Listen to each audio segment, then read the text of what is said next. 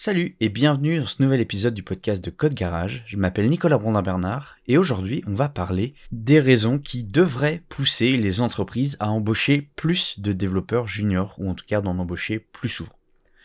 Alors moi depuis euh, mon premier job euh, en tant que développeur web, j'ai vu des dizaines et des dizaines d'entreprises perdre un temps précieux à refuser catégoriquement d'embaucher un développeur ou une développeuse junior tout en essayant de recruter des moutons à cinq pattes. Parce que oui, il faut se le dire, trouver un développeur web full stack, confirmé, autonome sur des stacks longs comme le bras avec 5 euh, ans d'expérience et très peu gourmand en salaire, et eh bah c'est vraiment pas évident. Voire souvent, c'est bien, euh, bah, c'est vraiment impossible. En fait, il y a beaucoup d'entreprises qui voient l'embauche d'un ou d'une junior comme une perte de productivité pour l'entreprise, parce qu'il va falloir former, ça va ralentir les équipes, euh, Bien souvent, les recrutements se font au moment où on a déjà besoin de renfort, on cherche donc quelqu'un d'opérationnel tout de suite. Pourtant, le rôle d'une entreprise, c'est d'investir du temps et de l'argent dans des outils et des compétences pour créer de la valeur. Alors pourquoi est-ce qu'on n'irait pas à fond là-dedans? C'est ce que je vais vous expliquer aujourd'hui. Et c'est que bah, créer un poste de développeur junior, c'est à la fois un bon investissement et une vraie économie à long terme. D'abord, il y a la fidélité. En RH, le turnover, ça coûte cher. Voir un développeur démissionner, enfin un collaborateur, hein, pas qu'un développeur d'ailleurs, démissionner au bout de quelques mois, c'est perdre ses compétences, son expérience des projets passés, et surtout devoir réinvestir du temps et de l'argent dans le recrutement. En plus, parfois, bah, il ne suffit que d'une belle proposition de salaire et un projet attrayant pour faire changer un développeur, un développeur, une développeuse de camp, tout simplement, enfin d'entreprise. Mais du coup, quand vous choisissez d'investir dans un profil junior, vous lui offrez pas seulement un job. Vous lui offrez son premier job en tant que développeur, bien souvent. Vous lui donnez la chance de faire ses premières armes et vous lui permettez enfin d'exercer le métier euh, qu'il a vraiment envie d'exercer depuis longtemps. Pour un profil en reconversion, vous montrez même à cette personne le signe tant attendu, on va dire, qu'il a ou elle a eu raison de changer de voie, que tous ses efforts n'ont pas été faits pour rien et que sa vie va, sa vie professionnelle en tout cas, va pouvoir changer à partir de maintenant. C'est comme un espèce de grand feu vert. Et ça, c'est quelque chose qui s'oublie pas.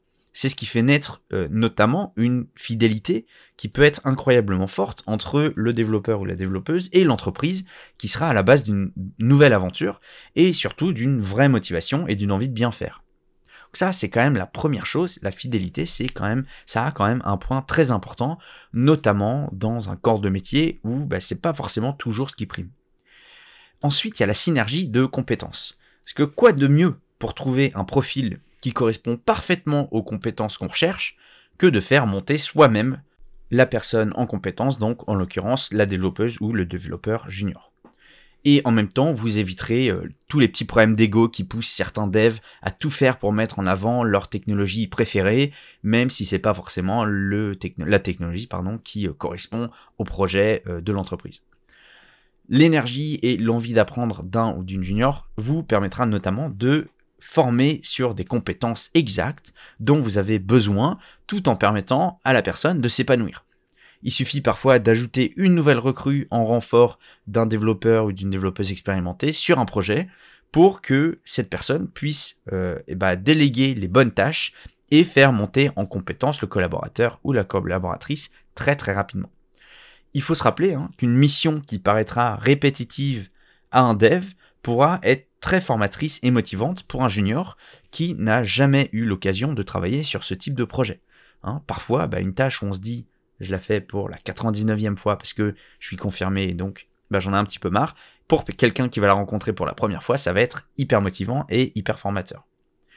Ensuite, il y a le, timing. Parce que l'erreur la plus fréquente, c'est d'attendre de décrocher un nouveau projet pour recruter une personne dessus. Parce que c'est exactement à ce moment-là que euh, bah, le développeur ou la développeuse aura l'occasion de euh, négocier son salaire d'arrivée et que par manque de temps, vous devrez euh, l'accepter.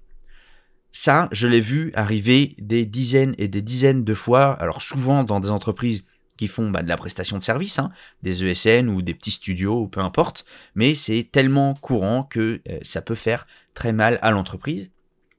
La hausse de salaire d'un développeur engagé dans l'urgence, n'a en réalité aucune valeur pour l'entreprise, contrairement à la rémunération d'un junior qui sera transformé en montée en compétences.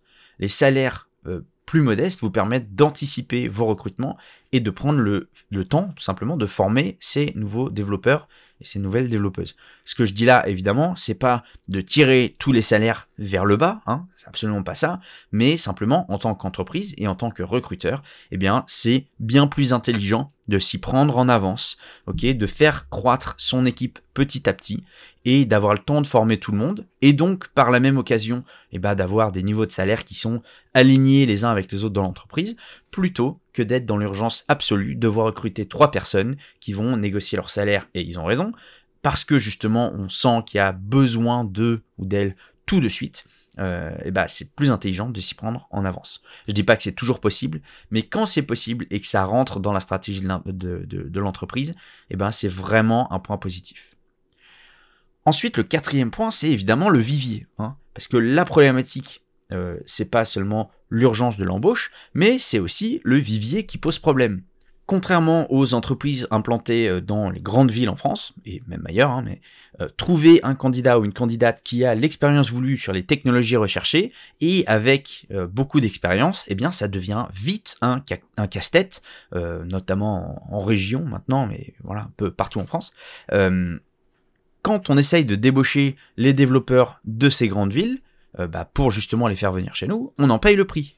Et quel prix? Surtout que euh, le risque de turnover, il est encore plus élevé quand la personne recrutée arrive dans une ville qu'elle ne connaît pas. Ça peut vite, vite euh, engendrer eh ben, une espèce de mal-être euh, personnel de la personne, parce que c'est pas forcément toujours facile de s'adapter, donc on prend encore plus de risques.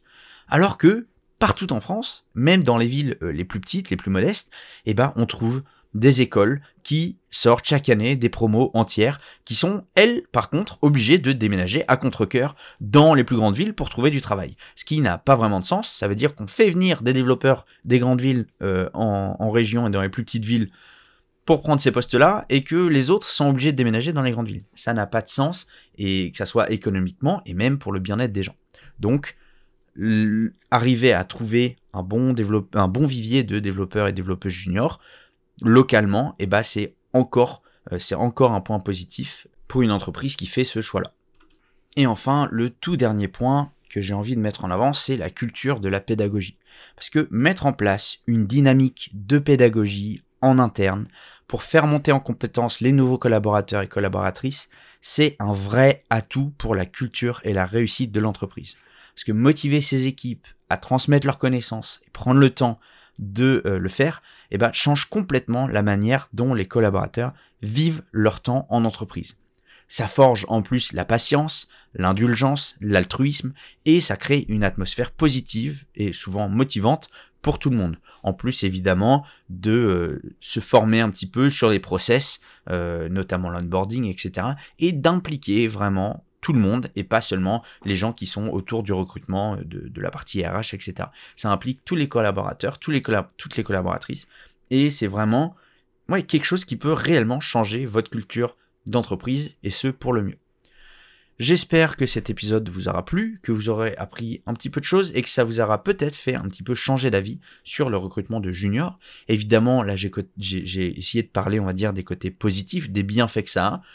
Je dirais jamais que ça a uniquement des bons côtés, ça va dépendre évidemment des profils qu'on trouve euh, et, qu'on attire aussi en tant qu'entreprise, mais c'est pour moi une des choses très très importantes et c'est une erreur que j'ai vu le plus revenir chez mes clients et, ou dans les des entreprises où j'ai travaillé, donc ça serait dommage euh, bah, de pas justement euh, prendre ça à la réflexion, même quand parfois on a eu quelques mauvaises expériences par le passé, bah souvent il faut se remettre en question et les mauvaises expériences de recrutement, notamment chez les juniors, eh ben ça vient pas que des juniors, ça vient aussi de notre manière de les intégrer, de les recruter, etc. Et donc ça, c'est vraiment important.